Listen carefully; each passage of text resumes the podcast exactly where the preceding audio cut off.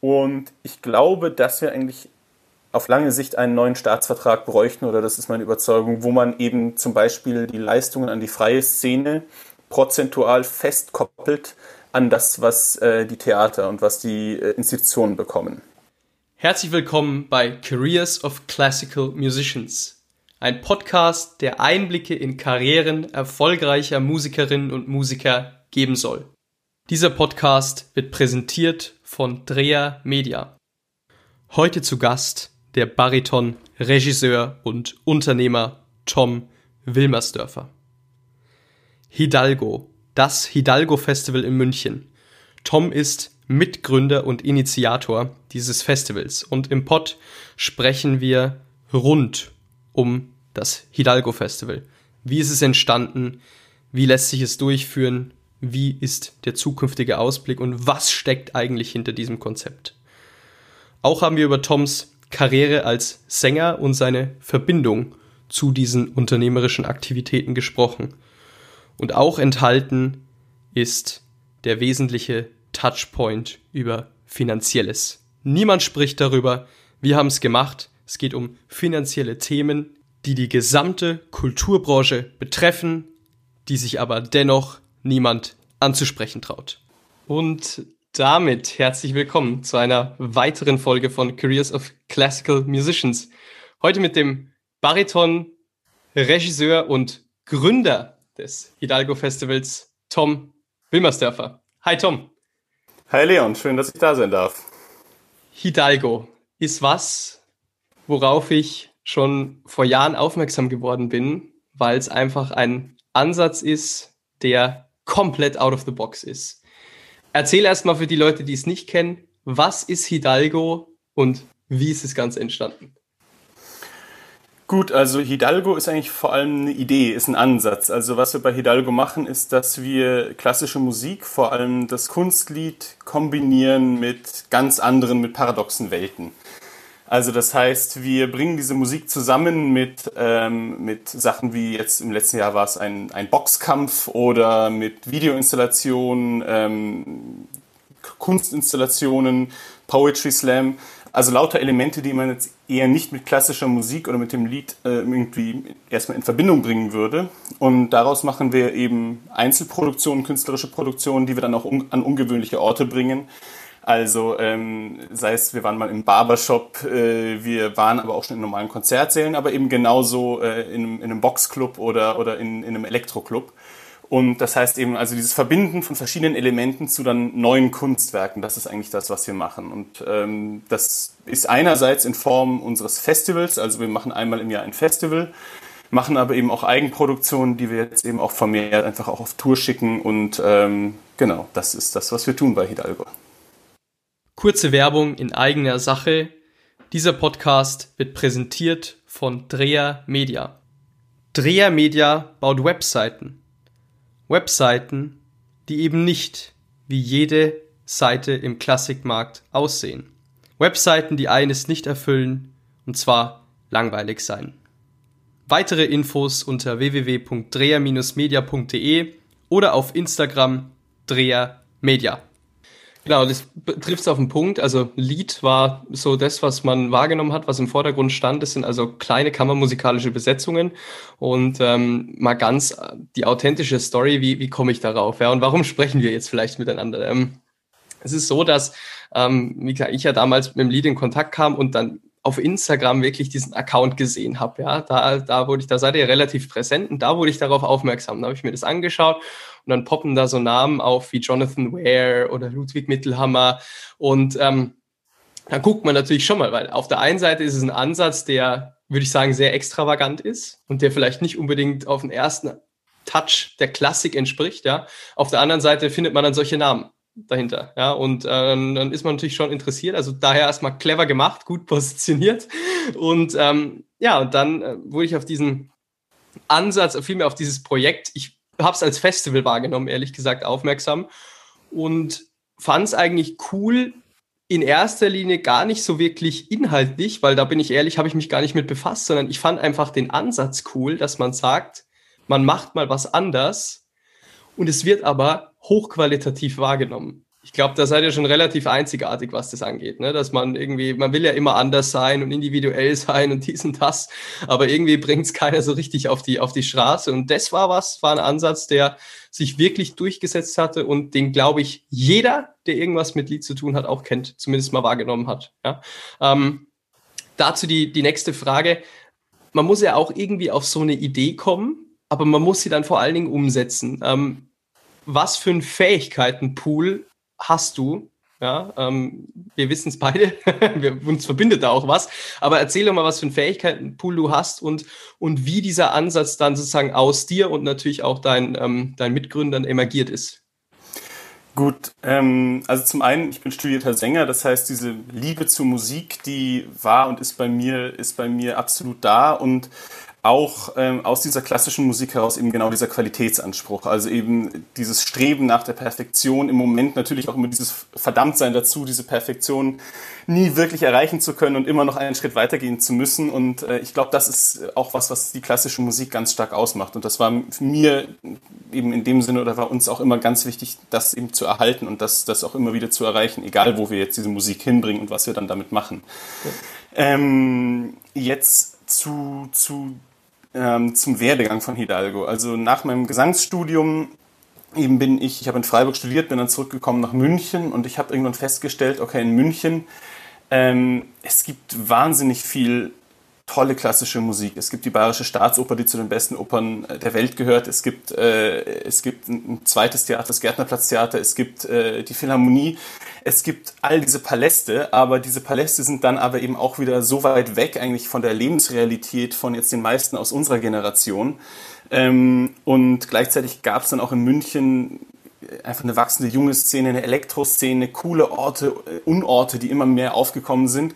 Und mir hat dieses Bindeglied gefehlt. Und ähm, das war dann irgendwie, da war dann für mich eben so dieser Grundgedanke, okay, da muss man was dazwischen schaffen. Und eben das nicht nur jetzt auf einer irgendwie Veranstaltungsform, okay, wir bringen jetzt mal klassische Musik an einen ungewöhnlichen Ort, sondern eben wirklich auch von der Kunst her gedacht, so, okay, wie kann ich das künstlerisch irgendwie zusammenbringen? Das ist auch das, was mich reizt. Und ich glaube auch, das, was mich ausmacht und was auch eine Grundfähigkeit ist, ist erstmal Menschen zusammenzubringen. Also das heißt, Menschen aus verschiedenen Sparten, Menschen aus verschiedenen, äh, mit verschiedenem Hintergrund, sei es eben klassische MusikerInnen, sei es aber auch genauso dann Leute eben aus, aus ganz anderen Bereichen. Also als wir Hidalgo gegründet haben mit acht Personen, äh, mein jetziger Co-Geschäftsführer Philipp Nowotny, der ist Journalist und macht eben auch gerade unser Marketing, beziehungsweise ist dafür hauptverantwortlich auch für die Marke und für die also Außenwirkung von Hidalgo, ist also wahnsinnig fit, was Kommunikation angeht.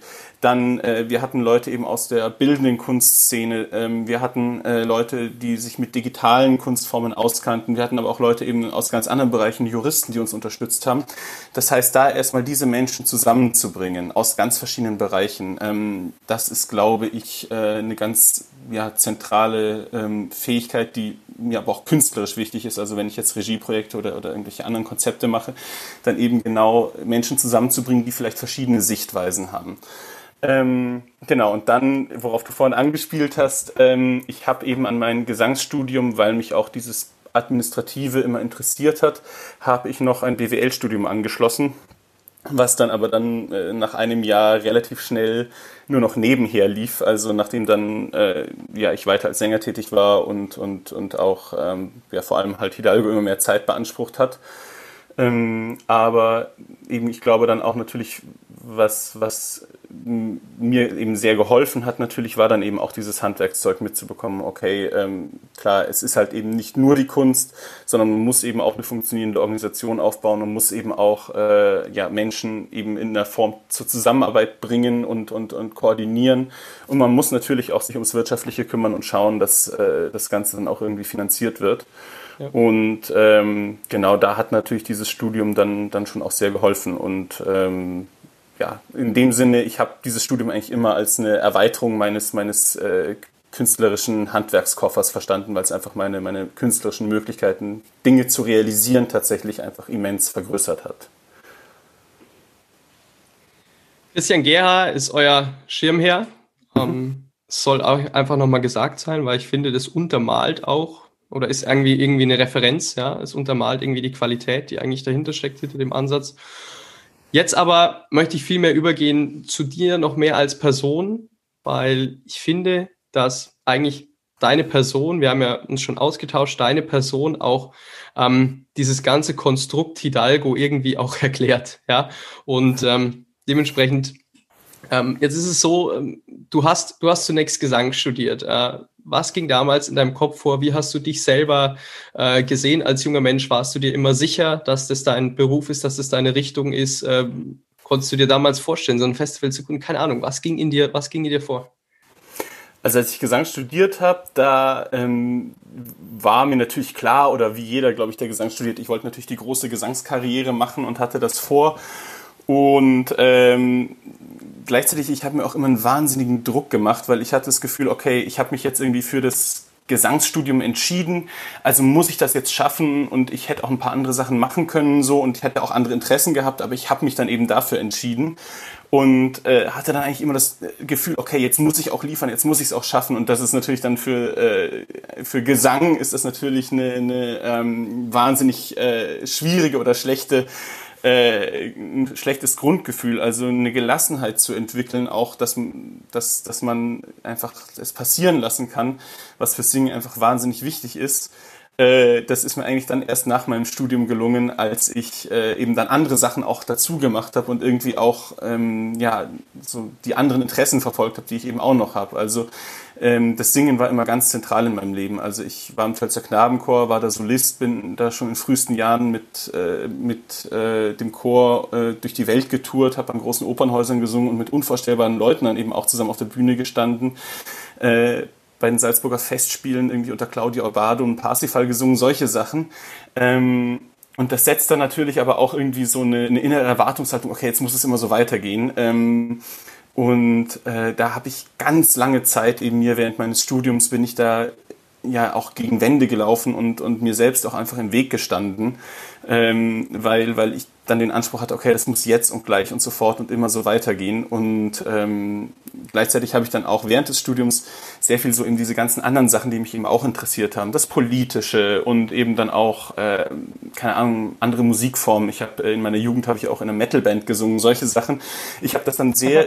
Geil sehr ausgeblendet und irgendwie versucht so auch so das Gefühl gehabt, okay, also auch so dieses diese intellektuelle Komponente, okay, ich habe mich immer schon für für auch Theater und für auch äh, ja Konzept Konzeptarbeit dahinter interessiert, aber ich hatte immer so das Gefühl auch an der Musikhochschule, okay, das passte auch gar nicht so hin und das äh, wird auch gar nicht so gern gesehen. Und dann habe ich das eigentlich versucht immer eher so ein bisschen abzuspalten, auszublenden. Und ähm, was natürlich total dumm war, weil letztendlich, ich meine, klar, wenn du Sänger bist, dann stehst du auf dieser Bühne und bist halt eine Gesamtperson und musst dich ja auch so annehmen. Und genauso, ich meine, du hast ja vorhin erwähnt, unseren Schirmherrn Christian Gerha, der ist ja eben genau der Typ, der ist auch wahnsinnig intellektuell, der denkt die Sachen durch bis zum geht nicht mehr.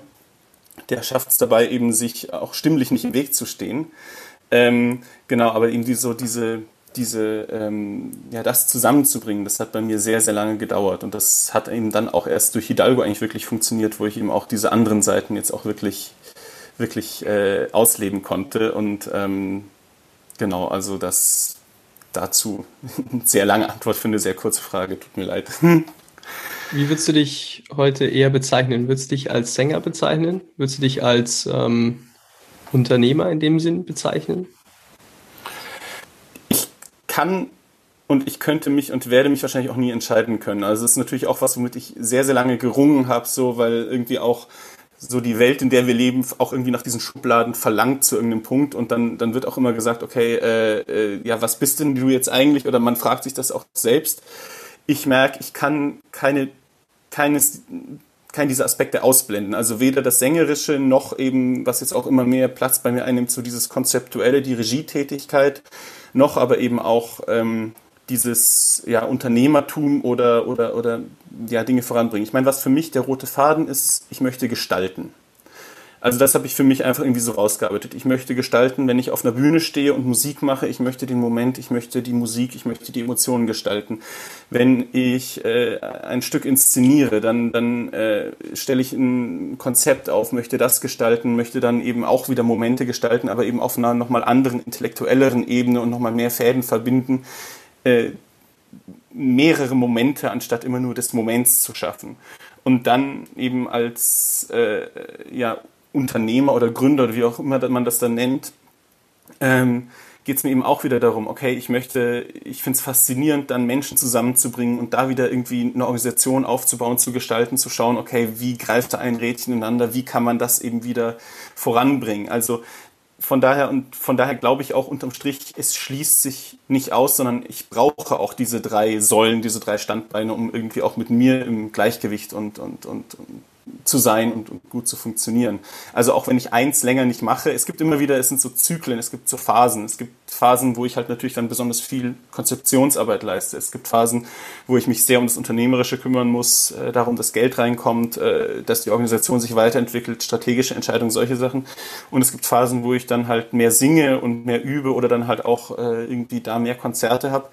Und äh, je nachdem, wann man mich fragt, überwiegt dann natürlich auch für mich selbst die Antwort dessen, was dann halt gerade irgendwie im, im, Vordergrund steht. Aber unterm Strich, ich kann und ich möchte mich irgendwie nicht zwischen diesen Leben und zwischen diesen Welten entscheiden. Mhm. Ähm, du dennoch hältst dich bedeckt. Du hältst dich bedeckt. Ähm, man wird nicht sofort auf dich aufmerksam. Man weiß nicht, wer hinter Hidalgo steckt. Ja, man weiß es zunächst nicht. Man muss da schon genau gucken. und ähm, Warum? Ähm, hast, du, hast du den Eindruck, ähm, dass du, ähm, wenn du dich da klar position oder klarer positionieren würdest, ähm, in, der, in, in, deiner, in, deinem, in deiner Tätigkeit als Sänger Nachteile hättest? Ich glaube es nicht. Ich wollte das von Anfang an erstmal trennen. Also einmal bei Hidalgo selbst, es war mir klar einfach, okay, ich möchte dort bei dem Festival nicht selbst auftreten, weil eben einerseits, es ist ein wahnsinniger Organisationsaufwand und wahnsinniger Stress. Das heißt, jetzt während des Festivals und während der Produktion selbst da irgendwie da die Fäden in der Hand zu halten und dann eben auch noch auf der Bühne Höchstleistung zu bringen, ist eigentlich so in der Form nicht möglich. Ähm, wobei das dann natürlich eben auch wieder Phasen sind und in anderen Phasen ist dann eben nicht so viel los und dann kann ich eben auch durchaus eben meine Gesangskarriere verfolgen.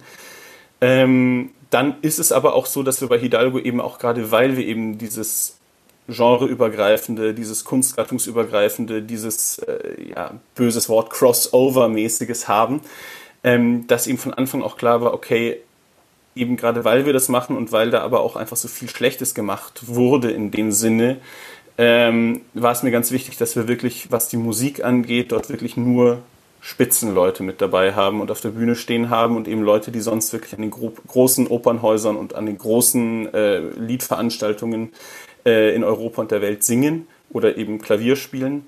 Und auf dem Niveau habe ich mich zu dem Zeitpunkt nicht gesehen und äh, auf dem Niveau sehe ich mich auch jetzt zum jetzigen Zeitpunkt, wenn ich einfach ehrlich mit mir selbst bin, nicht. Ich bin guter, ich bin solider Sänger, aber eben ich spiele nicht in dieser Liga mit und von daher ist das aber auch okay und das muss man sich eben auch selbst eingestehen und äh, Ansonsten ist eben aber auch Hidalgo mehr als jetzt ich selbst. Also und ich bin auch selbst mehr eben als Hidalgo. Also das sind einfach äh, sind einfach nochmal ähm, zwei verschiedene zwei verschiedene ähm, Kosmen und Welten. Und äh, natürlich ist sehr sehr viel jetzt von mir künstlerisch in Hidalgo. Also ich äh, die Mehrzahl der der Konzepte, die äh, oder der künstlerischen Konzepte, der der Ideen für Formate und und und eben auch deren Realisation jetzt äh, was was Regie oder Konzertdesign angeht, ist von mir äh, bisher gewesen, aber auch da versuchen wir jetzt ein bisschen mehr, bisschen mehr Breite reinzukriegen. Und genauso möchte ich auch noch andere Erfahrungen sammeln, weil wir natürlich schon eine gewisse jetzt Nische oder Schiene bedienen, eben natürlich dieser Fokus auf Lied,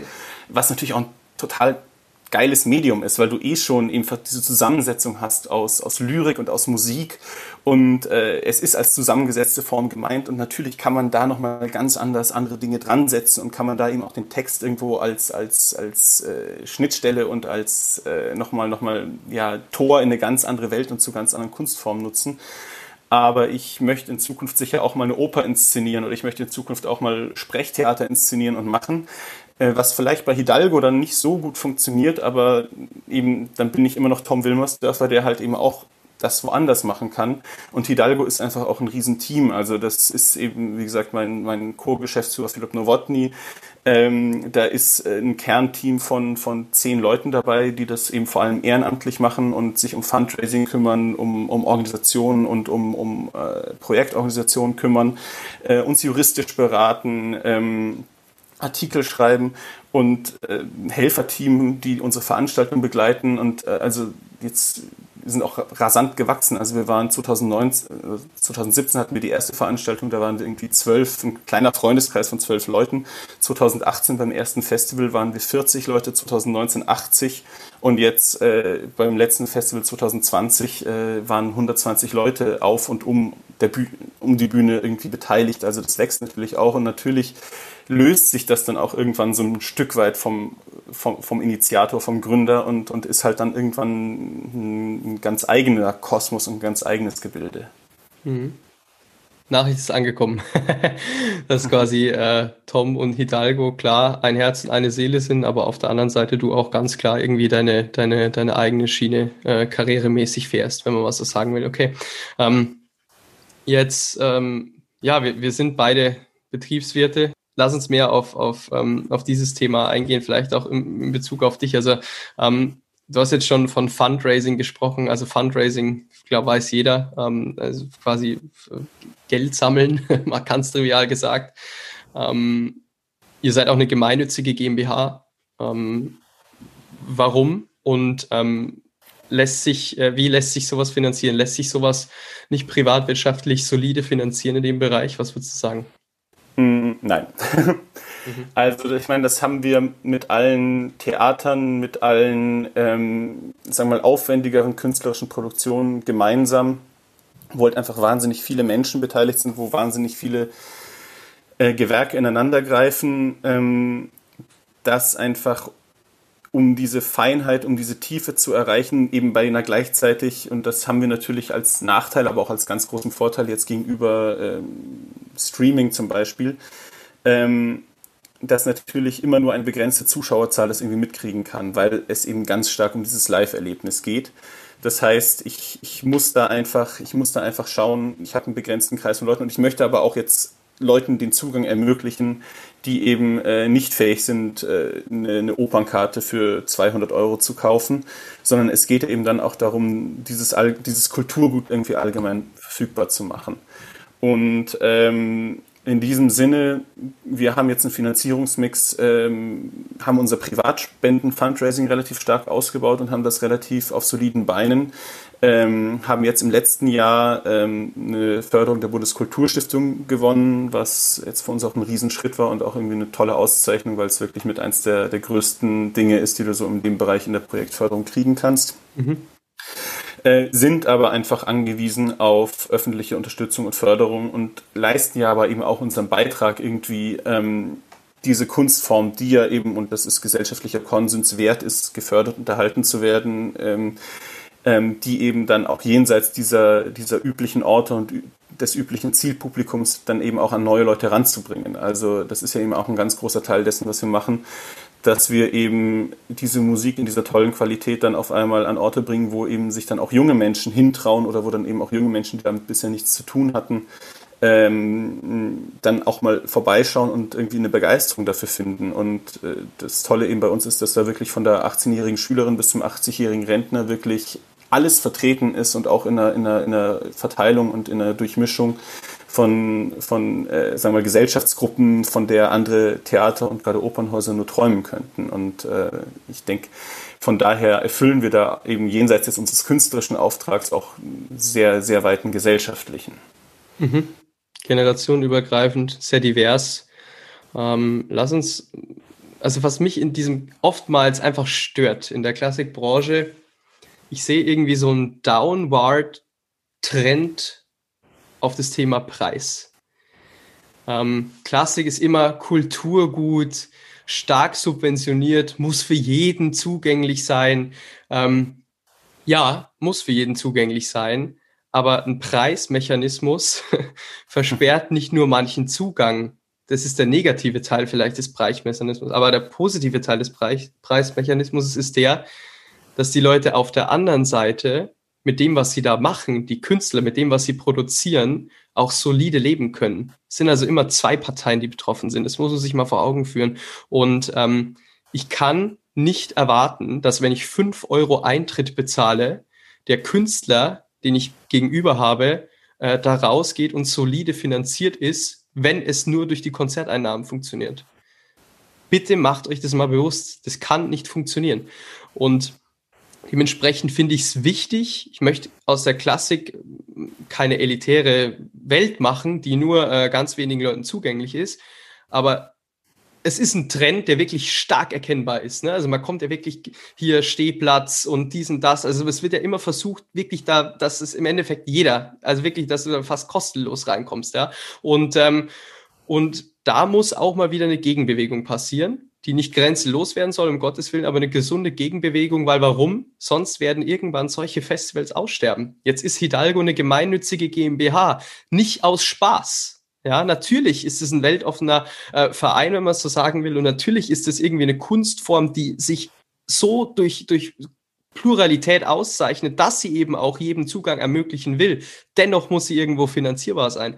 Und da ganz klares Appell, ähm, dass das Preismanagement wieder mehr in den Vordergrund rücken sollte ähm, gerade aufgrund auch jetzt der aktuellen Lage. Ja, ich meine, also die, die Gagen sind absolute Downward-Trends. Aktuell fallen alle, fallen alle Gagen sowieso aus. Ähm, das endet irgendwie langfristig, glaube ich, in keiner gesunden Richtung, wenn es so weitergeht. Und da würde ich mir wünschen, dass es anders wäre. Oder was ist deine Meinung zu? Ja.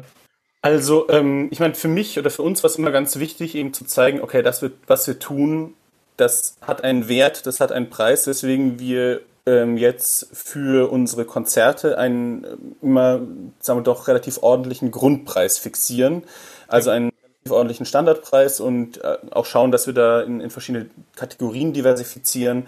Ähm, und ähm, das heißt, je nach, je nach Konzert, je nach Format sind wir dann bei einem Grundpreis oder Normalpreis von 30 Euro, teilweise auch 50 Euro für die erste Kategorie, aber eben dann auch, um dann eben diesen Zugang trotzdem zu ermöglichen, haben wir eben auch äh, äh Studierendentickets eingeführt, beziehungsweise äh, für, für Auszubildende. Ja. Äh, 12 Euro und eben eine U30-Kategorie für 18 Euro. Also da einfach auch nochmal geschaut, dass wir dann eben auch eine relativ breit, eine breite Streuung einfach so in, in, in, diesem, in diese Preisstruktur in Kauf nehmen. Äh, eben aber auch, um zu zeigen, okay, das ist etwas, wo wahnsinnig viel Arbeit drin steckt und das ist etwas, was wertig ist und ich glaube schon, dass es wichtig ist. Du hast es von Stehplätzen und solche Sachen angesprochen. Ich glaube, das ist sehr wichtig, dass man diese Stehplätze äh, anbietet und dass es eben diese Plätze gibt und dass es günstige mhm. Karten gibt. Mhm. Weil selbst wenn du, ich meine, wenn du dir anschaust, eine Metropolitan Opera in, in, in ähm, New York, die läuft eben genauso, die ist rein privat finanziert, die hat keine öffentliche Förderung und da sieht man eben dann, was passiert, wenn du eben nach rein marktwirtschaftlichen Prinzipien funktionierst. Mhm. Die haben Stifterboard ähm, von Leuten, die halt Kostümtheater sehr geil finden, wo dann halt dieselben Opern in denselben staubigen Inszenierungen hoch und runter, runtergespielt werden, in toller Qualität, ja. Mhm. Aber dieselben Opern ohne Innovation, ohne, ohne dass da irgendwie auf einer Regieebene, auf einer, auf einer äh, künstlerischen Ebene irgendwie was vorangeht. Ähm, dann haben sie jetzt eben in Krisenzeiten, haben sie ihr ganzes Orchester quasi vor die Tür gesetzt, beziehungsweise haben das Orchester, äh, Orchester den Betrieb eingedämpft, äh, eingedampft oder eingestellt, haben dann jetzt aber für Fundraising-Veranstaltungen ähm, haben sie ähm, ähm, jetzt freischaffende KünstlerInnen quasi unter der Marke Metropolitan Opera äh, engagiert, während das Orchester, die eben auch keine festen Verträge oder keine Langzeitverträge jetzt in irgendeiner Form hatten, während dieser Klangkörper jetzt quasi einfach gerade nicht mehr existiert.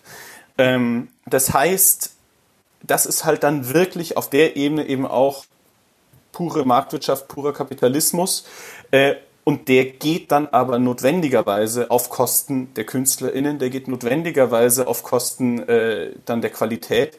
Und ähm, ich, ich sehe sehr viele schwierige Sachen bei unserem Fördersystem. Also ähm, es wird wahnsinnig viel Geld in die Institutionen gepumpt, es äh, wird wahnsinnig wenig Geld in die sogenannte freie Szene gepumpt, es oder dort reingegeben. Äh, also das heißt, wir kriegen wirklich dann, weil wir gehören faktisch auch dazu, äh, wir, ja, kriegen die Brotkrumen, die irgendwo vom Tisch fallen, sowieso der Wirtschaft, aber dann auch nochmal dessen, äh, was dann quasi eh schon an, an Kulturförderung passiert.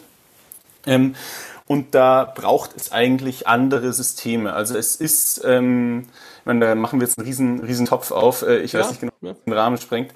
Ähm, es ist so, dass eben ein wirklich Großteil dessen, was an Kulturförderung passiert, in die Opernhäuser, in die, in die Opernhäuser, in die Institutionen fließt. Und ich sage, das ist auch prinzipiell gut, ähm, weil wenn das jetzt, wenn dieses Geld ungebunden oder quasi, wenn das nur jetzt in die, in, in die Kulturförderung und auch in die freie Szene fallen würde, ähm, dann gäbe es keine Lobby, um zu verhindern, jetzt, wenn schlechte Zeiten kommen, das, was wir eben jetzt gerade er, äh, erleben, dann wird, würde dieses Geld und würde ein Großteil dieses Geldes weggekürzt werden.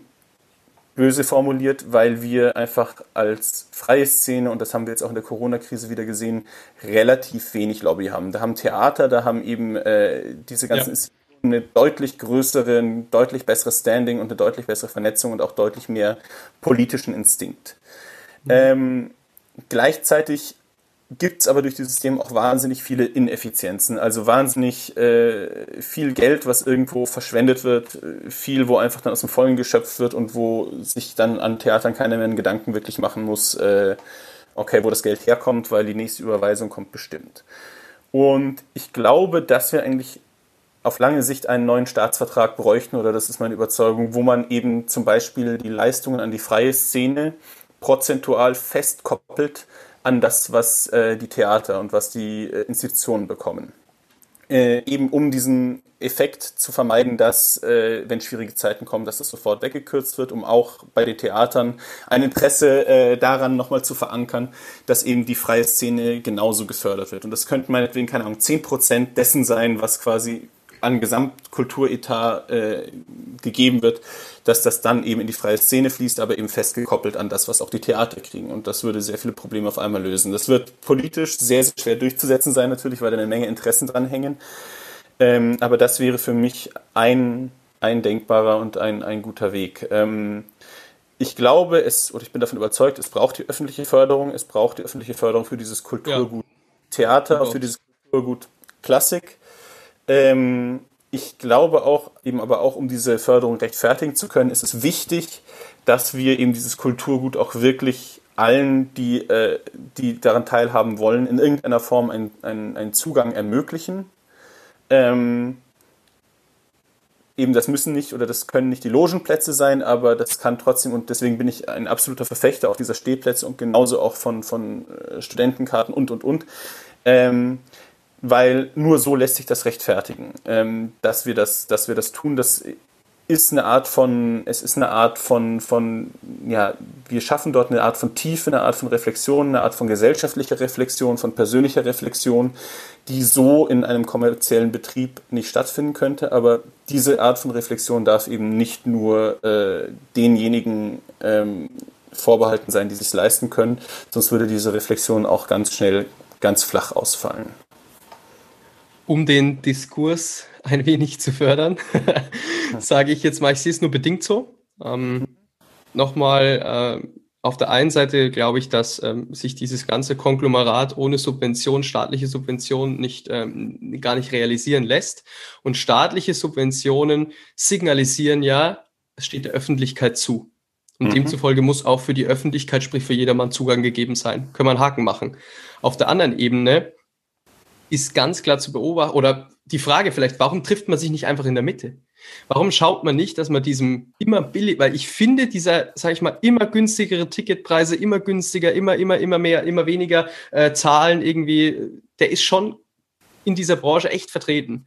Und ähm, da ein wenig gegenzusteuern, würde, glaube ich, auf Veranstalterseite oder dann eben auch auf Künstlerseite, die wieder an der Veranstalterseite dranhängt, mehr Freiraum zulassen oder Druck nehmen.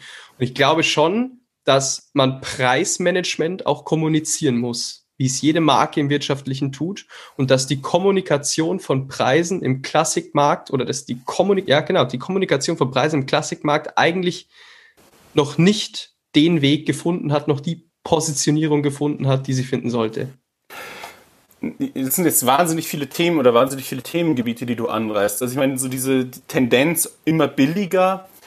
Ich weiß nicht, wo du die siehst, oder ich glaube, das ist, sind auch sehr unterschiedliche, unterschiedliche, ähm, oder ich glaube, das kann man nicht generalisieren, weil wenn ich mir anschaue, ja, nicht, die Bayerische Staatsoper zum Beispiel hat jetzt letztens für ihre Parsifal-Produktion hat sie nochmal eine extra, nochmal eine Top- Top-Kategorie quasi eingeführt, äh, wo die Tickets eben auch nochmal deutlich mehr gekostet haben. Also mhm. ähm, ich glaube eher, dass da einfach deutlich stärker differenziert wird jetzt, was Preise angeht. Ich glaube aber ja. auch, dass eben das, was man teilweise dann an Niedrigpreispolitik ähm, mitbekommt, oft einfach auch damit zusammenhängt, dass wir zumindest eine Zeit lang, ich habe das Gefühl, das bessert sich jetzt, aber einfach auch eine Zeit lang nicht mehr das Publikum hatten und nicht mehr das Publikum haben und auch nicht mehr die Nachfrage hatten, die es halt mal gab. Und gleichzeitig ein, und gleichzeitig ein Riesenangebot. Äh, wir mhm. haben einen natürlich riesen Ausbildungsbetrieb hier in Deutschland mit, ähm, mit 25 Musikhochschulen mit äh, unfassbar vielen Theatern, mit unfassbar vielen Konzerthäusern und das ist auch, ähm, ja, macht uns auch aus und ist einfach auch äh, Teil unseres, unserer Kulturlandschaft. Aber wir natürlich als, als KünstlerInnen, als VeranstalterInnen und so weiter, wir konkurrieren natürlich auch einfach mit anderen Freizeitangeboten. Wir konkurrieren mit Medien, wir konkurrieren mit Netflix, wir konkurrieren äh, mit Helene Fischer, wir konkurrieren einfach mit einem wahnsinnig breiten Angebot. Und natürlich war klassische Musik immer schon irgendwo äh, was, was äh, elitäreres jetzt als, keine Ahnung, Volksmusik und Wirtshausmusik so. Aber es, wir waren einfach schon mal breiter verankert in der, in der, in der Bevölkerung, mhm. in der Gesellschaft. Und ähm, haben uns, oder hat diese Szene hat sich einfach jetzt über die letzten äh, Jahrzehnte oder im, im letzten Jahrhundert, kann man sagen, ähm, einfach wahnsinnig stark eingeschlossen in dieser Bubble und auch in dieser äh, ja, äh, Selbstbeweihräucherung und äh, in, in einem, in einem äh, ja, konservieren und, und erhalten. Nicht nur eben dieser Musik, die ja absolut und dieser Kunst, die ja absolut erhaltenswert ist, aber eben auch im Erhalten der Traditionen und im Erhalten des Drumherums und der Etikette und, und, und. Also das Ganze, was, was eben, eben jenseits dessen passiert, was jetzt nur die Geigerin oder der Geiger auf der Bühne abliefert, sondern eben, wie das dann im Publikum auszuschauen hat, wie man sich dort zu benehmen hat, äh, wie man zu diesem Konzert hingeht, was man in der Pause bespricht und so weiter. Da ist natürlich ein riesen Verhaltenkodex drumherum gewachsen, der aber inzwischen einfach komplett oder für sehr, sehr viele komplett aus der Zeit gefallen ist. Und das ist eben auch einfach ein Teil dessen, was wir eben jetzt gerade im Veranstaltungskontext oder Rahmen bei Hidalgo einfach total aufbrechen und aufbrechen wollen und auch die Notwendigkeit einfach gesehen haben, äh, weil das einfach für viele wahnsinnig abschreckend ist, die prinzipiell aber die Musik total geil finden würden, aber mhm. die einfach keinen Bock haben, äh, sich irgendwie anzischen zu lassen, weil sie versehentlich zwischen zwei, zwischen zwei Sätzen geklatscht haben. Hm. Ja, okay. Lass uns vielleicht, glaube ich, abrunden auf einer Basis, wo ich das Gefühl habe, dass wir auch ganz klar einen Konsens haben. Ähm, wir wollen keine, keine Dinge pauschalisieren, aber ich finde es grundsätzlich wichtig, ähm, einfach mal diesen Preismechanismus einfach mal drüber zu sprechen. Einfach mal mhm. den Leuten bewusst zu machen, mal diese Analogie auch zu erklären, ne? welche Parteien stecken da eigentlich hinter und wie funktioniert das Ganze. Und ähm, es soll auf keinen Fall ausarten, aber einzig als Steuerungsmechanismus den Preis zu nutzen, um die Nachfrage anzukurbeln, ist kurzfristig, das wissen wir beide, gut und sinnvoll, vielleicht auch manchmal die einzige Lösung, langfristig nachhaltig, aber nicht der richtige Ansatz. Und dementsprechend ähm, soll nicht ausarten, aber es kann nicht sein, dass ich bei den Salzburger Festspielen 200 Euro für eine Karte bezahle. Auf der anderen Seite kann es aber auch nicht sein, dass ich auf einem Liederabend, den ich sehr genossen hatte damals, war irgendwo in den Bergen, weiß ich noch, äh, 5 Euro für mein Studententicket bezahle. Ja, und das sind eben diese zwei Welten. Und ähm, warum tendiert man nicht her, hier wieder ganz klar ähm, zu, einer, zu einer gesunden Mitte? Ich glaube, hier wäre allen Parteien in diesem Konglomerat geholfen und auf Nachfrageseite niemandem geschadet. Ja. Tom, lass uns ähm, abschließen mit, ähm, mit, dem, mit dem Gedanken Corona, aber positiv beleuchtet.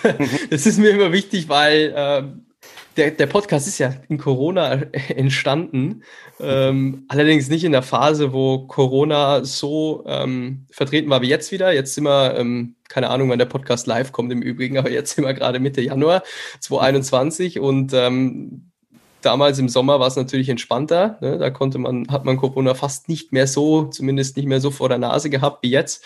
Ähm, was ist deine Einschätzung auf die Kulturbranche? Welche Trends siehst du neu emergieren aus Corona? Ähm, wie siehst du den Markt aktuell?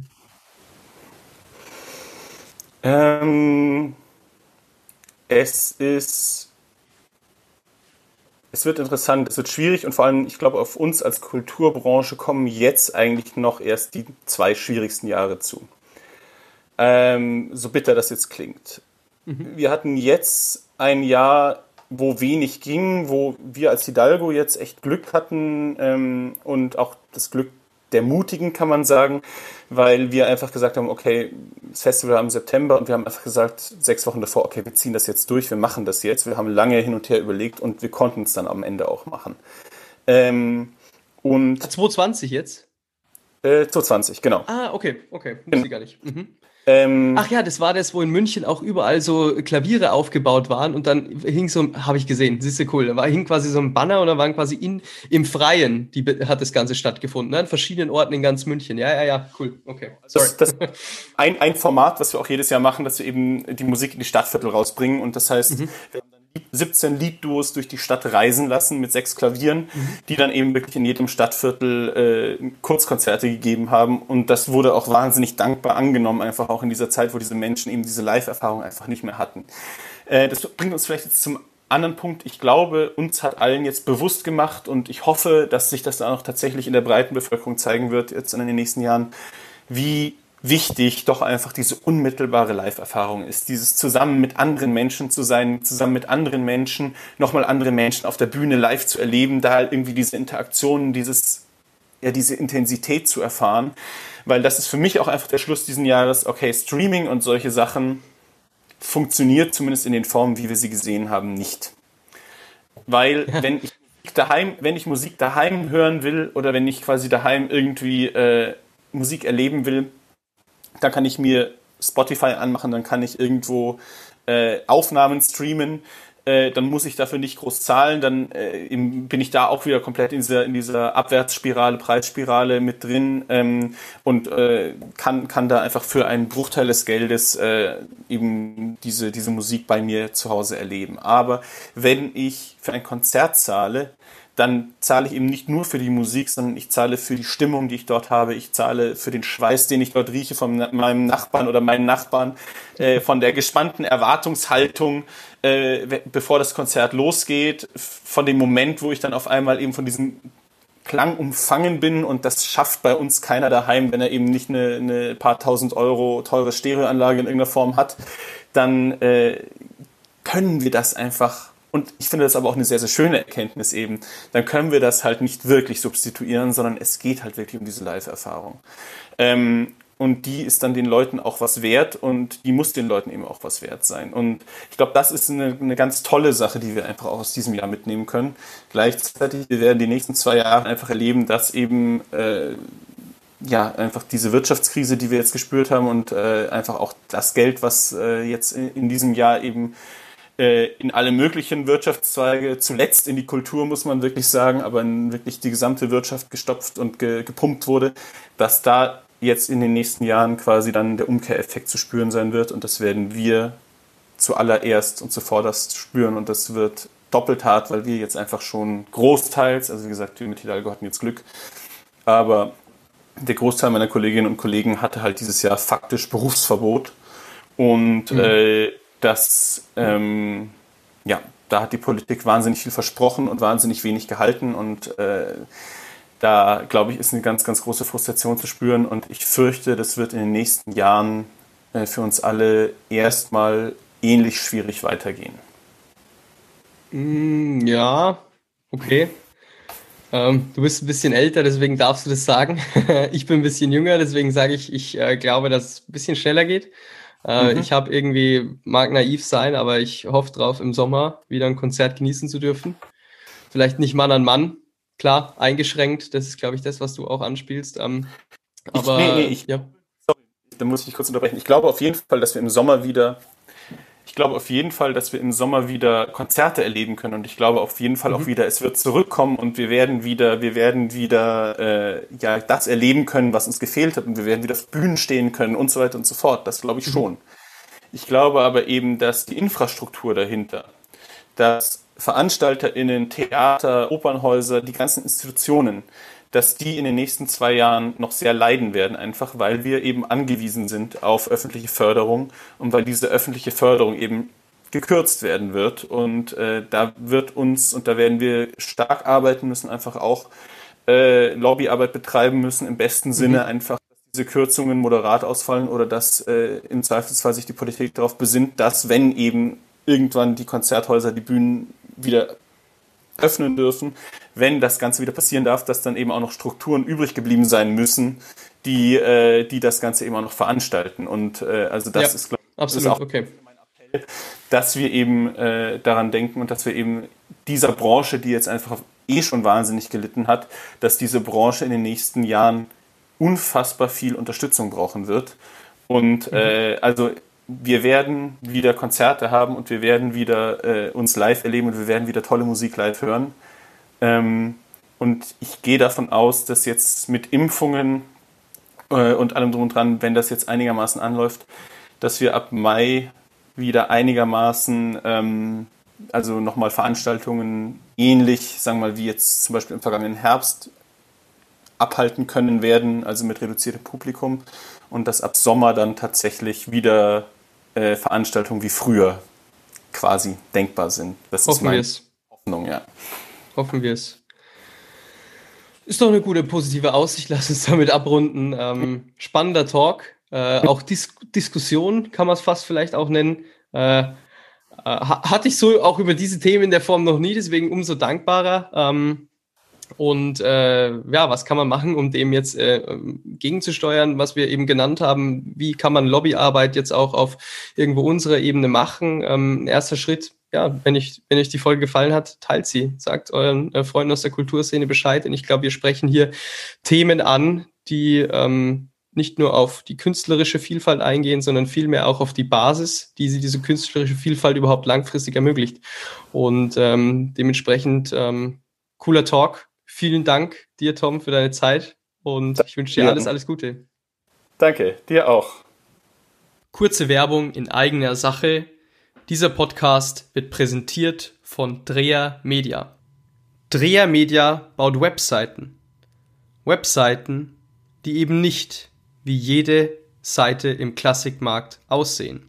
Webseiten, die eines nicht erfüllen, und zwar langweilig sein. Weitere Infos unter www.dreher-media.de oder auf Instagram Dreher Media.